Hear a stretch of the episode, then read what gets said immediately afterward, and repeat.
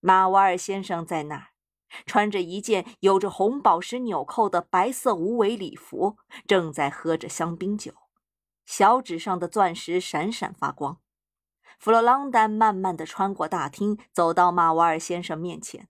“怎么样啊？”马瓦尔问道。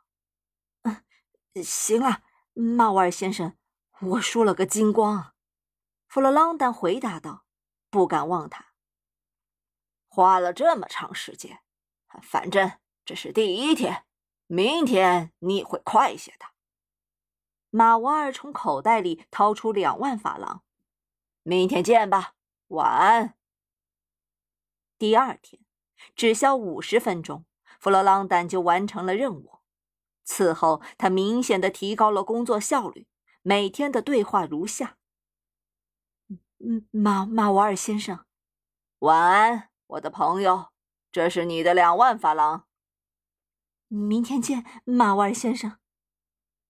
真是用金子堆成的自由职业。弗洛朗丹意识到，为了生活，特别是在蒙特卡洛，每天花掉两万法郎也不很困难。他在一家舒适的旅店里租了一套房子，吃得饱，穿上了新衣。他的头发似乎重获活力。那缕黑发也把额头上那个紫色的斑盖得更严实了。第二十四天，弗洛朗丹像往常一样掷下一枚一万法郎的筹码，转身走开了。三十四点，一个收钱的人叫住他：“先生，您赢了。”“好家伙，好吧，留下。”弗洛朗丹随口答道。对方把三十五万法郎倒在他的手里，弗洛朗丹大惊失色，赶紧想办法输掉赢来的钱，结果他居然连赢，这回是五十万法郎。我得快点，马瓦尔先生等着我呢。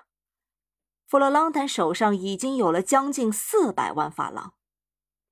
人们只见一个又瘦又矮的小老头从这张赌桌跑到那张赌桌，神色惊恐，不顾一切规则和窍门，发疯似的赌着，像自杀一样的下赌注，不断的赢。筹码在他的手中越积越多，为了方便，他兑换成一百万的，走进铜赌，在两块赌盘上各放了四百万。他喉咙发干。去喝了一杯汽水。当他回来时，一群人围上了他。只两下子，他抛出的八百万就生出了三千二百万，他又赢了。盒子空了，庄家害怕了，连忙结束了赌局，准备关门。赌厅中人渐稀少，输了的赌客都像是挨了重重一击，神色萎靡。只有弗洛朗达还在眩晕中，他额头滚烫，精神亢奋，一种从未感到过的快乐占据了他。他要继续赌。不，先生，不赌了。赌厅的负责人解释道。弗洛朗丹看了看表，前天刚买的新表，很漂亮，时尚。现在是早晨五点钟，他总共赢了四千七百万法郎，还有零头。然后他带着一笔把衣袋胀得鼓鼓的财富跑出赌场的大门。看，曼瓦尔先生，看我赢的这些钱！弗洛朗丹胜利了，容光焕发。他把纸币和硬币放在了桌子上。目光阴沉的胖子马瓦尔先生纹丝不动，毫无惊讶之感。哼，我等的就是这个，我确信会这样的。这座油脂大山挪动了一下。看呐，这多有意思！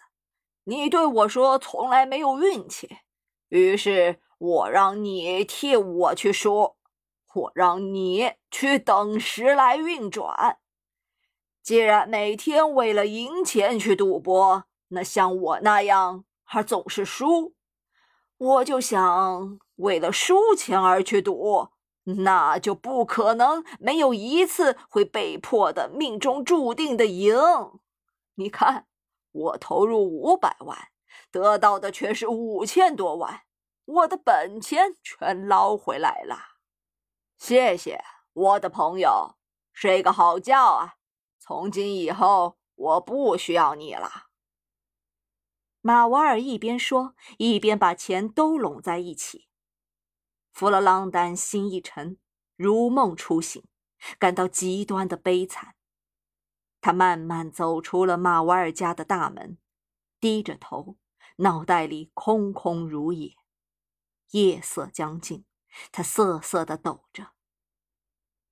几个小时之后，人们在海边的岩石脚下发现了他。这个唯一因为赢了钱而自杀的赌客。本集播放完毕，感谢您的收听。